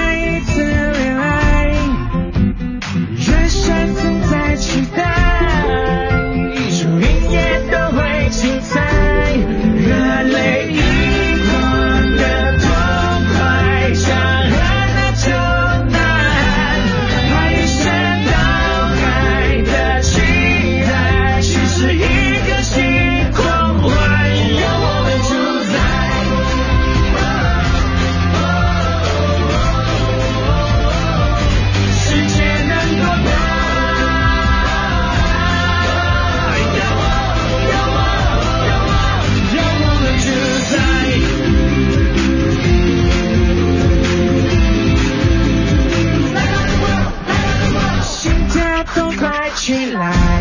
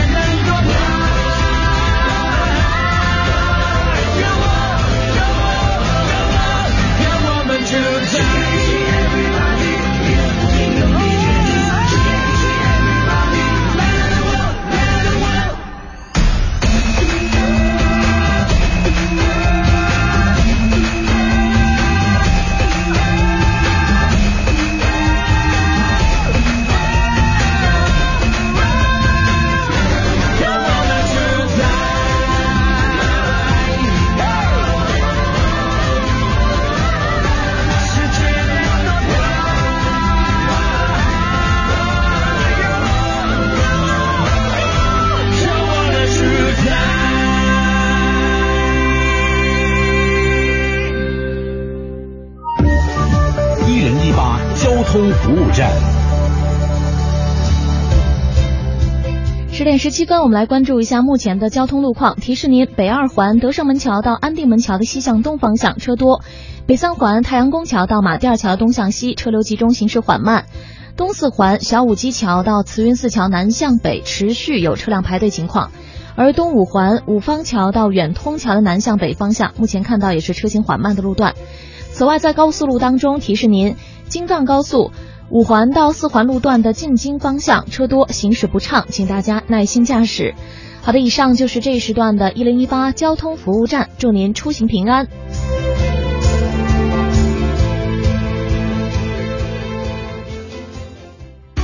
生活听我的，都市之声 FM 一零一点八 U Radio，我是李宗盛。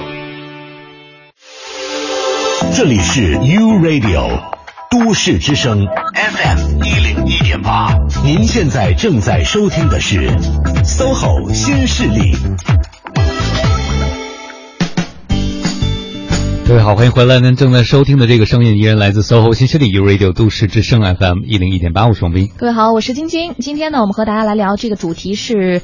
创业团队需要什么样的小伙伴？那么，如果你也有话想说，想发表自己的观点，可以通过我们的微信公众平台搜索添加“都市之声”为好友，然后发送文字信息过来，我们就会看到了。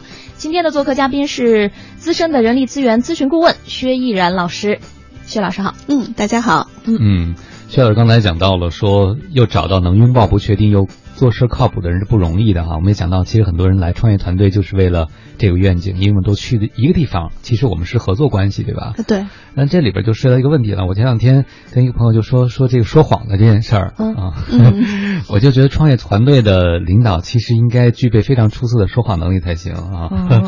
呃，对，这个看怎么理解哈。你看薛老师一下就明白我说的 说什么谎了。嗯。实际上就是愿景的问题啊。其实有我跟好多创业者在他们最难的时候聊天的时候，其实他们自己有时候都不信了，但是他们不能让别人知道他不信了。对，他们得让大家还继续划船往前走。对，呃，其实因为在这种不确定性下，哈，谁也不知道自己的那个想法是不是真的能够落地成功，对吧？在这种情况下的确是需要我们去试一下的。但是作为呃领头羊，如果他不把这个愿景描绘的跟真的一样的话，那大家哪有勇气跟着他啊？嗯，我觉得这个是，其实所以我特别理解汪明老师所说的这个说谎。嗯，其实他是对未来的一种描绘，但是这个描绘它其实有成功的可能性，同时就一定也会有失败的可能性。那他必须用这个来激励着团队，但是在过程中，我们说他也是一个自然人，他成不成啊？但是他跟他自己的小伙伴，他必须要把这个状态调整出来，还是要给大家去这种去振奋团队。所以我觉得在整个的过程中呢，就是作为一个创业团队的老大，其实很不容易。有一些苦水，他只能自己往肚子里咽，甚至他可能能跟特别好的朋友去聊一聊。但是他第二天上班的时候，他还必须要去坚持他的所谓的事业的梦想吧。嗯，那这个很孤独哈。但是光靠他一个人够不够呢？是不是在我们招聘团队小伙伴的时候，应该招聘一些死忠粉呢？就是老大信了，我们也信，然后就让别人也跟着信了。呃，对，所以他一般来说他会去找到那种愿意去相信可以创造未来的小伙伴。嗯，就是人实际上会分为很多人。你比如说，你跟一个人谈事儿的时候，你去看他，你跟他说一个很好玩的事，有的人第一个感觉就是吗？有这事儿吗？真的假的吗？质疑。对，这这样的人，我们并不是说人家不好哈，就是他的那个操作系统里头就是一个风控，就是永远在控制各种可能的出现的风险。但是还有一种人，你跟他说一个事情，他就眼睛冒光，哎，有意思啊，挺好玩啊。那实际上你要招到这种他愿意，就我说的拥抱不确定性。嗯，其实谁能想到今天的网络时代的这种变化？我们今天在手机 app 上用的所有这些东西，之前能想到吗？想不到吗？包括其实还有一个问题，当年很多人都想到了，但是很多人想到了没去做，有人做成了。对，所以看到好多人创业成功，有人就说这有什么呀？我早点就想到了，我就没做。对，我就特别受不了这样的人，我就是老想说，想和做到其实隔着十万八千里。对，而且有很多人永远是停留在思想层面，说，哎，这我早想到了，哎，这创意我五年前、十年前就说了，说没用，真正做成了再说。是。那这边呢，这位叫做 Mr. 赵先生的朋友就说了，我觉得吧，对于创业团团队的成员来说，热情是第一位的，能力可以不够强，但一定要有激情。创业很多的时候都是撑住那一口气，所以需要更多的正能量。那其实我想借由他的这个话呢，再问薛老师一个问题，就是。呃，对于创业团队来说，人员的这个业务水平更重要一些呢，还是确实是他们的这种热情、激情更重要一些呢？不同的岗位要看不同的那个要求、不同的需求。如果比如说今天我招汪冰老师，我就是说他是个技术大拿，他是个产品总监。嗯，那这个时候他光有激情是不够的，他必须得玩玩出来点这个干货，做出产品。哎，做出产品。所以在某些岗位上，一定是要求他的技术能力会特别强，但是其他的岗位，比如说商务拓展。那我们这个 app 已经开发出来了，我们现在就是要去做合作伙伴的这种商务拓展。这个时候，这个能力不需要特别强，他就是肯干。因为我们知道，在整个商务拓展的这个领域中，最重要的一点就是你敢往上去看，你相信对方能够为这个事情买单。嗯，所以对于这样的岗位，其实我们会更关注他的激情、能力是可以培训的。包括一些商务拓展岗位，我们其实都知道有话术嘛，嗯，就可以通过这样的培训去做的。嗯，但首先你得相信你卖的这个东西，你推广这东西是有价值的，对，嗯，有前景的，因为你信了，别人才能信，是这样的，嗯。所以，在一个创业团队当中，你挑选不同的人才的时候，也是要让他们符合不同的岗位的这种需求。对，嗯，这个人岗匹配，这个到哪儿都是用得到的哈。嗯嗯嗯。但是在我觉得在创业团队中啊，这么多小伙伴来了哈。确实，有的时候像您说的，也就是揭不开锅的时候，对吧？呃，对，会有。嗯，这可能还经常出现的事情。很多创业公司的老大都是跟回家跟老婆商量说：“ 你再给我点钱，我把这月工资先发了。”好多啊，不是一个两个。嗯，就很多人就愁的是下个月工资在哪儿啊？对，这钱。因为还有嗯，所谓叫账期嘛，就我们知道，你跟很多去做生意的时候，他都有个账期，就是我不是没钱，但我就是现在现金流发工资费点金。嗯包括我见过很多创业公司的老大，他们真的是回家管老婆要钱，也要按时发工资，因为这是一个对团队来说非常重要的诚信，对吧？对，也是嗯信心，其实也是信心。你这公司都拖着不发工资，那人家谁还跟着你干啊？对吧？嗯，那我就想到了，在揭不开锅的时候哈，有时光靠画大饼也是不行的，对不对？嗯。这个时候，这样的团队聚集在一起，还有还有什么东西是可以促进他们前进的呢？就光画大饼，大家也说，你看你都揭不开锅了，光画大饼，我觉得你就可能忽悠人吗？对，实际上它一般来说是这样的，就是对于创业的公司，它在特定的阶段一定是要有非常强的阶段性目标的。就是画大饼，它其实是一个愿景，嗯，但是比如说我们都知道，现在比如说我做了一个 app，我要看我的用户量，我要看我的活跃的用户量，要看我的成交量，那可能我现在还没有拿，就是的确是资金链上会有一些压力，比如说风投给我们的钱还没有到，那在这个时候，我可以用这些量化的数据来激励我的团队。你看我们的产品得到的这种认可，客户的反馈，包括客户在上面的用户的活跃量怎么样？活跃度怎么样？等个这些，就他要还是要用一些除了大饼之外的真实的一些数据和信息来激励团队。嗯，那是不是我们在招创业伙伴的时候，就得找这种能够通过工作本身获得成就感的人？这不光是，呃，把自己的未来寄托在公司，这这个月没有发工资，大饼没有实现，而是在自己做的工作中找到快乐，那自驱动的人，应该是更合适创业公司的嘛？对，实际上你去想一下，每个人都还是希望看到自己的工作是有成就感的。你知道在大公司为什么会有很多人啊？就最近我在做一些职业转型的咨询，有很多来找我的小伙伴，很多都是在大公司的。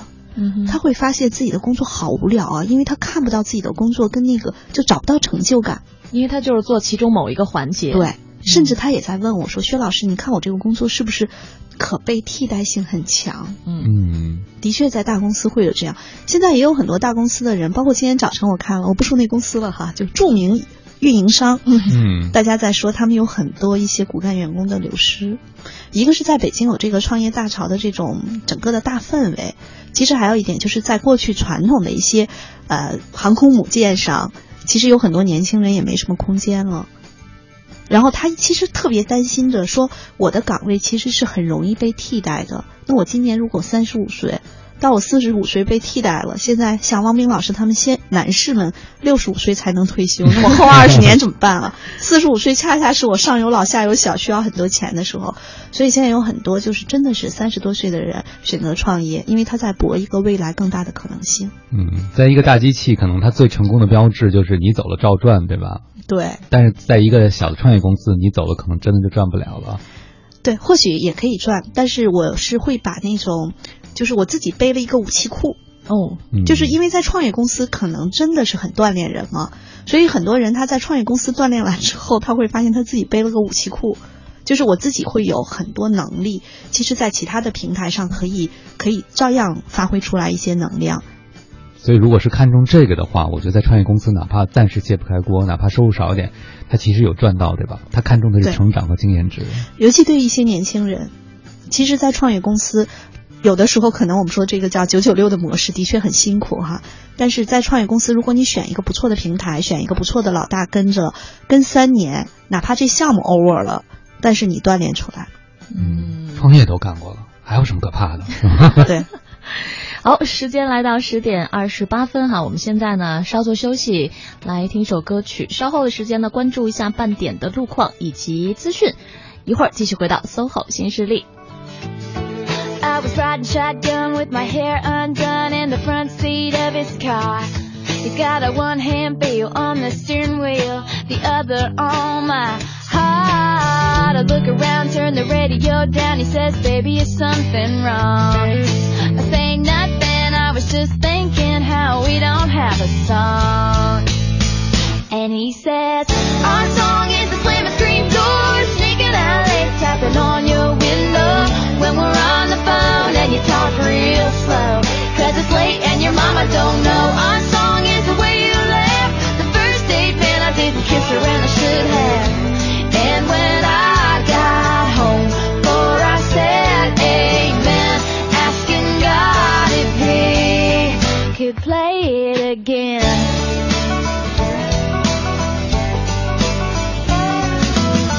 I was walking up the front porch steps after everything that day. Had gone all wrong and been trampled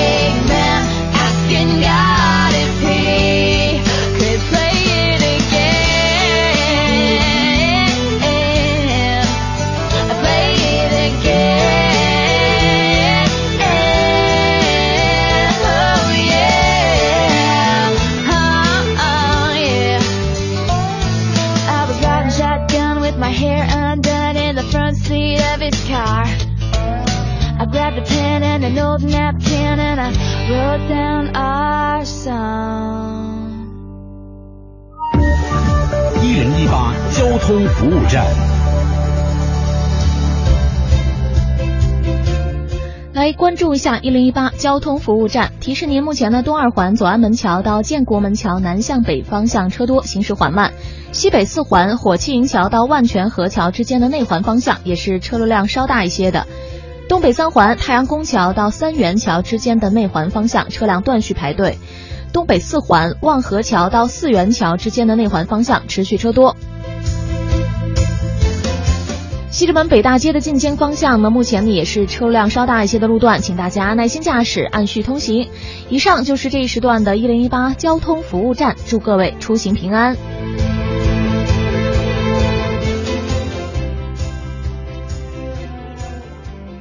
锁定一零一八都市优先厅，掌握时事动态。四元桥奔驰北京中心提醒您：一零一八都市优先厅马上开始。都市优先听，大城小事早知道，都市资讯优先报。这里是一零一八都市优先听。接下来我们来关注一组财经消费方面的资讯。去年央行连续五次降息，房贷基准利率从六字头降到四字头，广大贷款买房者终于可以在新年享受这五次降息带来的福利。不过，一月的月供并不能代表今年全年的月供标准。去年五次降息的利好将于二月开始显现。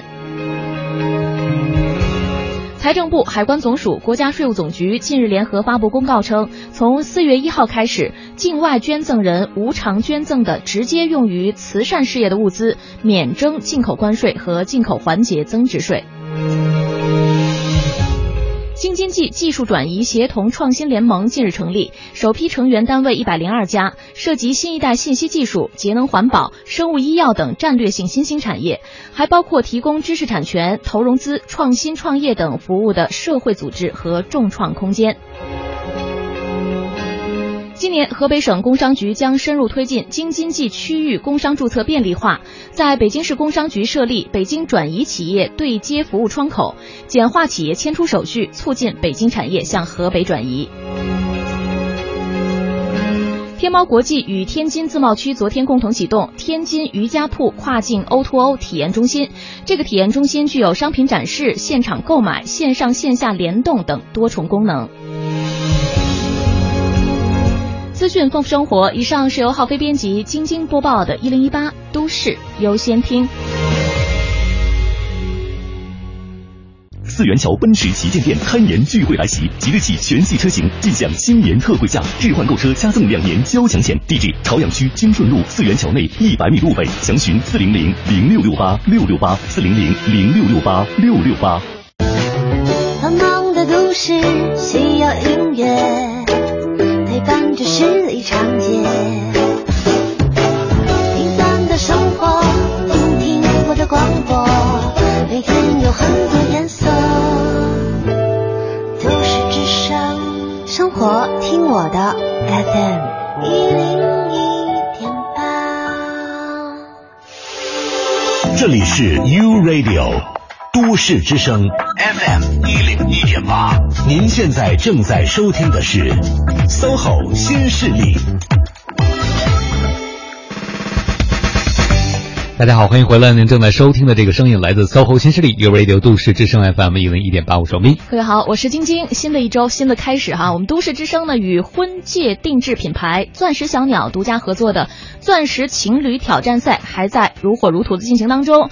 那周末呢，看来朋友们也没闲着啊，这个钻石数是层层的往上涨，而且啊。不知道各位朋友有没有关注到啊？我发现这个活动真的是很了不得。我一直以为这种活动可能会给那些单身的朋友带来伤害，嗯，没想到这个这个活动呢还有一个非常神奇的功能。昨天我们有一个听众就在微信里说，因为这个活动。他和他的女神表白了啊！啊，因为就差这颗钻戒是吗？对，然后他的他是这么说的哈，就是你愿意陪我参加钻石情侣挑战赛吗？我想为你戴上属于我们的钻戒。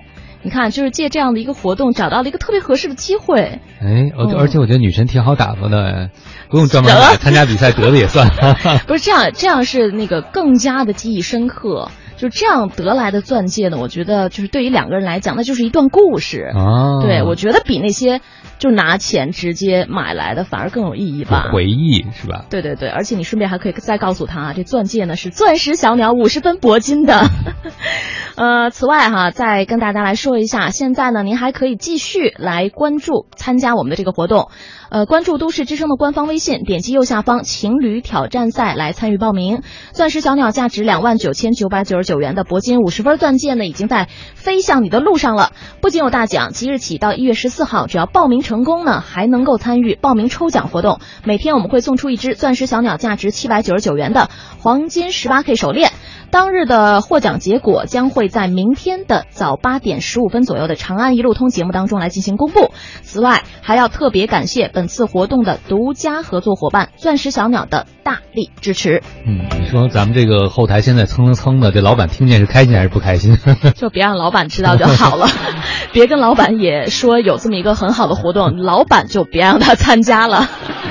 好嘞，回到我们的 SOHO 新势力哈，今天呢来聊一聊在创业团队当中需要什么样的小伙伴。再次欢迎一下做客嘉宾，资深的人力资源顾问薛毅然老师，薛老师好。嗯，大家好。欢迎薛老师。嗯，呃，我们之前呢上一趴在聊的时候，我记得您说到过，就是比如说，即便是这个领头人，他也会有自己情绪低落、上下来的时候，但是他呢又不能让其他人感受到，自己呢不能表现出来，可能只能私下的或者是找自己的朋友来倾诉一下哈，抒发一下。可是有的时候，就是整个创业团队，如果要是现在的气氛就没有那么高涨的情绪了。该怎么办？对，因为实际上不管是一个团队还是一个人，你的那个情绪状态，它都不可能是永远高亢的哈，这也不太符合正常的情况。所以阶段性的时候，大家可能会有一些往下荡的这种感觉。呃，尤其是比如说业务推进不利，或者产品开发的进程没有满足我们的原计划的这个要求的时候，甚至比如说，如果我是商务团队，汪斌老师带的是技术团队，我可能会说，哎呦，你们这技术上的 bug 太多了，然后呢，很有可能还会觉得你们的这个交付的整个的技术开发的进程慢。往往有的时候在团队内部会有一些这种不和谐的声音，嗯，那在这种情况下的时候呢，实际上是需要这个创业团队的创始人啊，一定是特别要关注团队的这个能量场的，就他感觉到大家的能量场往下走的时候，他必须要想一些办法。去把这个能量场呢再往上去带一下，嗯所以经常我们有的时候开玩笑说，有的时候团队啊也要折腾折腾。这个折腾呢，并不是说咱俩非要找点事儿哈，而是要用一些方式，比如说用一些团建的方式，用一些头脑风暴的方式，大家共同去看，了解一下我们还有没有什么其他的突破的点。所以在团队呃融合、团队建设这方面，是创业公司非常重要的一点。嗯，就是他一定要去关注团队的能量场。包括在这个过程中，我说的这种折腾，可能我们就是去做一个阶段性的挑战任务。比如说，我们现在就想办法要把我们的用户量增长百分之多少多少。那大家集思广益，开头脑风暴。然后呢，我们在这个会上想做的一些，比如说举措、一些策略。很快就付诸实践，然后大家一起来看。比如说，汪明老师，你即便是技术团队的负责人，在这个阶段，你也跟我们一起想办法去开拓用户。嗯，哎，这个时候大家的感受就会非常好，就是因为我们是一支团队，在某一个特定的阶段共同完成一个挑战性的任务。完成了，这个状态就上去了。嗯，用做事儿来刺激大家，对不对？对。所以我就想到了，有的创业团队为什么那个老板会让大家一直有活干？其实这也挺重要的。对，即便是可能我现在融资有问题，对，我也得让大家忙起来。嗯，其实我不知道这船往哪开，但该擦地擦地，该这个往炉子里添这个碳的得往里添碳，是吧？是的，让大家对这个船还是有信心，其实挺重要的。因为只有信心，大家才能往前努，往前努才有机会。对。嗯，但是这时候其实最难的就是这个创业团队的老大，其实他们其实会很不容易。就是一方面，他们可能在外面谈这些商务上的合作，跟投资人在不停的在谈，同时还要关注内部的这个能量场。但他自己有的时候都可能会想说：“哎呦，这事儿我还能坚持下去吗？”就是他可能会这么。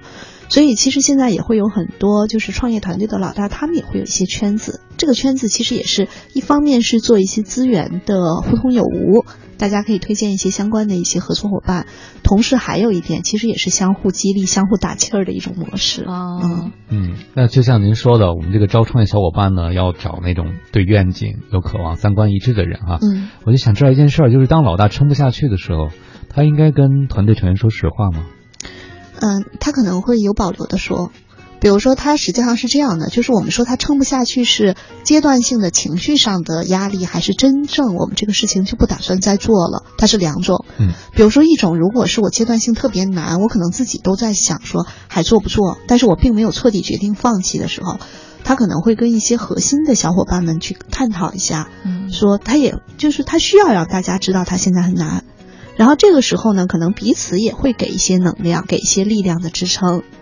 但是如果当他彻底不打算做的时候，比如说不管是什么原因，其实我们都会有创业失败的案例。我们研究了大量的创业失败的案例，包括创业成功的人，他曾经有有过很多创业失败的案例。嗯，就是一次创业成功的其实是少数的。是，所以他有的时候如果我决定真的不做了，他可能会有一些方式，比如说他会有一些方式去呃遣散他的团队。甚至我也见到过非常好的创业的那个老大，他会拿出自己的钱来做遣散的费用。这老大真的得有一个特别特别善良贤惠的贤内助啊，就是支持你拿出自家的钱来。当然也有跑路的啊，就是比如说开不了工资了或者什么的，老大就跑路了。但这个就还是看你自己内在的要求嘛。就是如果你对你个人的品牌非常重视的话。其实跑路这种事情，可能，嗯，出来混迟早是要还的嘛。嗯嗯。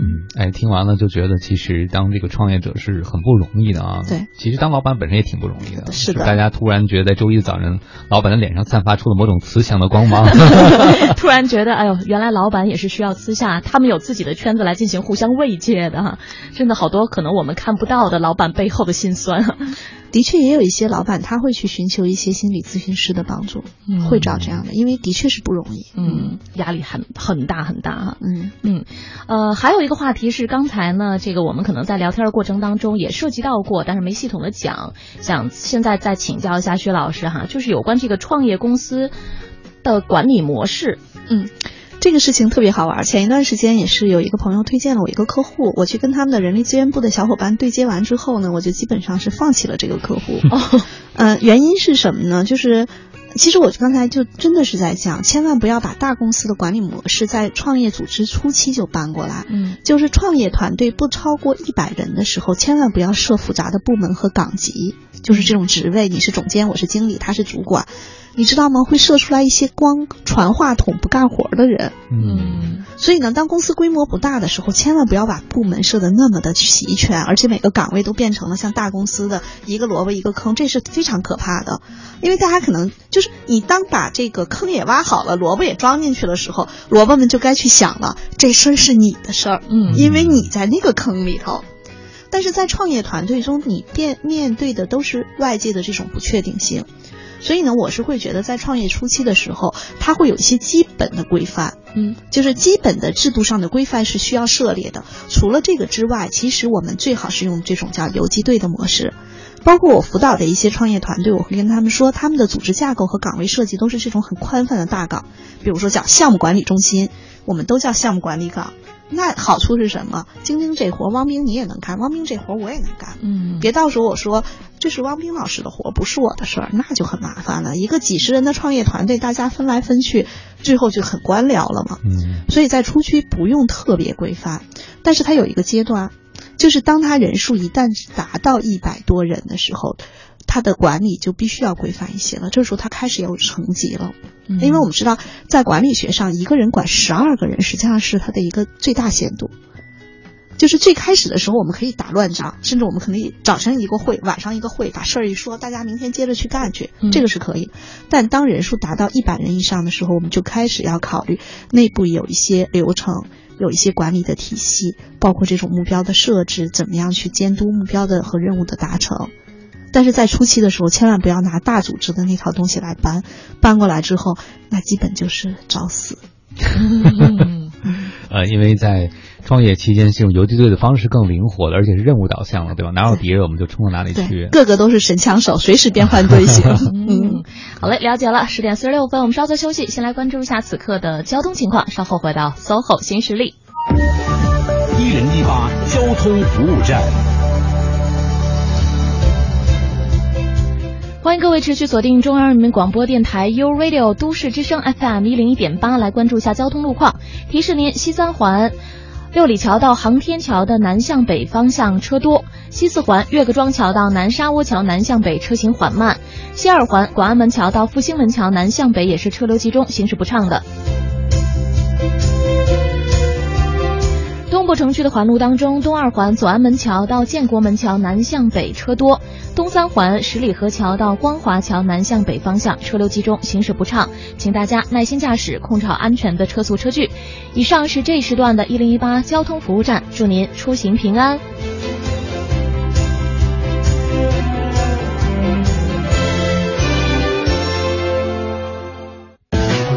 繁忙的都市需要音乐。伴着十里长街，平凡的生活，听听我的广播，每天有很多颜色。都市之声，生活听我的 FM 一零一点八。这里是 U Radio。都市之声 FM 一零一点八，您现在正在收听的是 SOHO 新势力。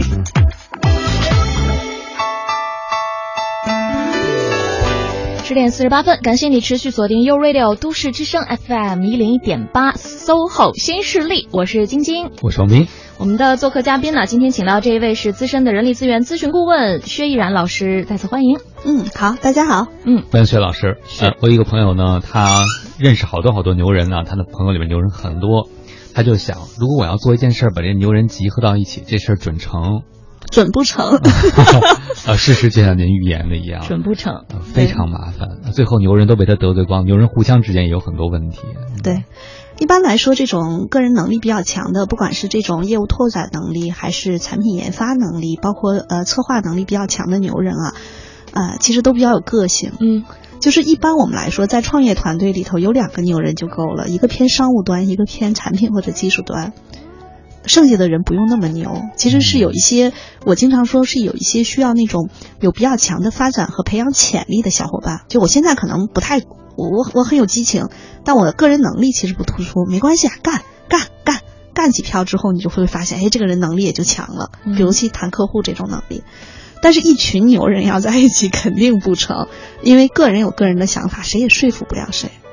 其实，在创业团队中，有很多时候我们天天都在做选择。比如说，这个客户谈不谈？嗯，这个单子接不接？这个单子有可能是赔钱的单子，我们为什么接？因为接了之后，它可以给我们品牌造成一些影响力。比如说，我们接过什么什么比较大公司的单子。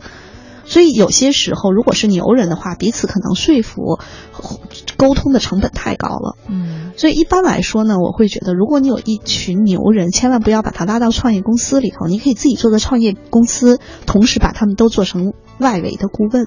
嗯，就是牛人怎么用啊？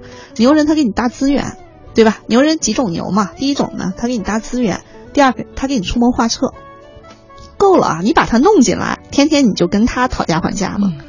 所以呢，我还遇到过这样的一个客户，他们实际上是做电商的，但是呢，他们公司有一个设计的小女孩挺牛的，虽然背景也没有多多牛哈，但是能力比较强。但这小姑娘就有一个特点，她就是做不到按时上班。你想做设计的人，她晚上不做设计，她也泡在各种这种找灵感。哎，对她这这女孩，她从国外回来，我觉得她时差可能一直没倒回来。就她一定是晚上嗯睡得很晚，九点你要让她上班，这太痛苦了。但这女孩其实也挺好的，就最开始的的确是坚持九点上班，然后你就会发现她不停的从九点挪到九点十分、九点二十、九点半，最后现在连十点都没有办法按时上班。所以呢，创业团队他们也有自己的一个这个考勤制度。但是你这个东西其实不是说他晚迟到了罚多少钱的事儿，是其他同事的心理感受非常不好。嗯，就是因为比如说我们大家都九点上班，你十点再来，我要有事儿跟你说的话，我必须等到你来了。而且我心里就像王明老师说不公平，凭什么你就可以十点，我每天苦哈哈挤地铁九点就到了？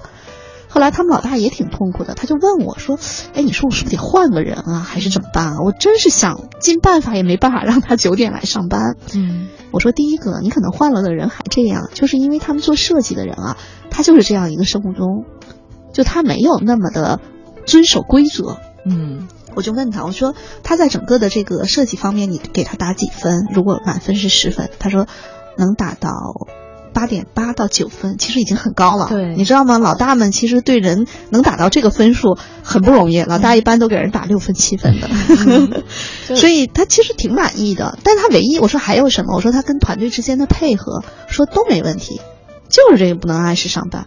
我说是这样的，第一个你也不要给他做弹性上班，这样很难。那你们公司的这种所有跟设计相关的任务能不能很明晰？他说可以啊，因为他们那种电商公司任务是非常，嗯，我说你能不能一周给他下一个任务单？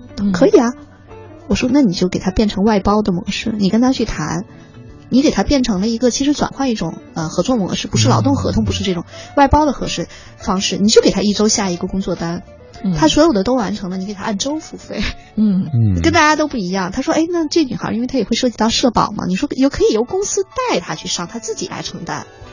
从劳动合同变成劳务合同是吧？哎，对，就让他跟大家不一样了。